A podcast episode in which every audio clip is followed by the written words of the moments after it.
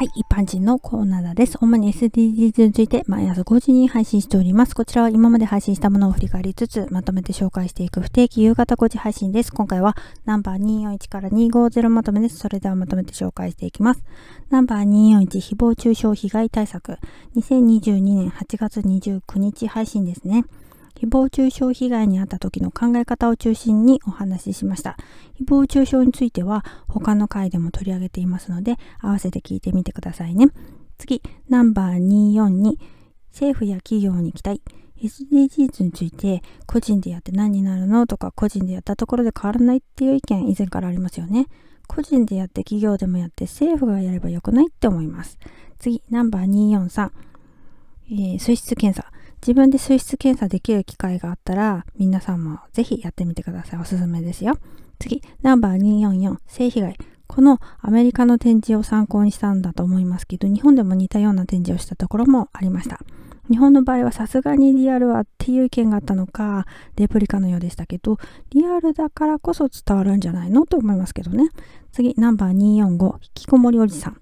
アメリカの家庭に比べて日本の家庭は成長した子供に対して親が甘いところがあるのかもしれませんよね。そういう環境だとしても、それに甘えるかどうかっていうのはそれぞれの本人の自立心というか意識の違いもあると思いますけどね。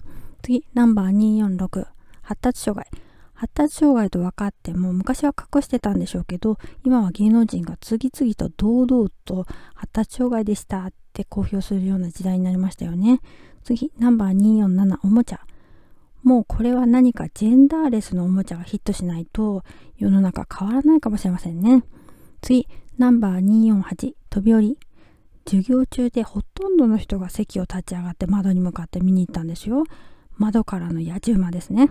次、ナンバー249、ある遺族の手記を読み解く。この手記に限らずですけど、手記を読んでいて、マスコミの失礼な対応とか強引さがたびたび綴られていますね。それが気になります。次、ナンバー250。宗教3世。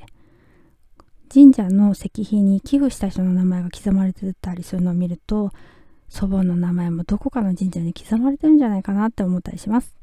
過去配信ナンバー241から250まとめでした。Thank you for listening. Bye.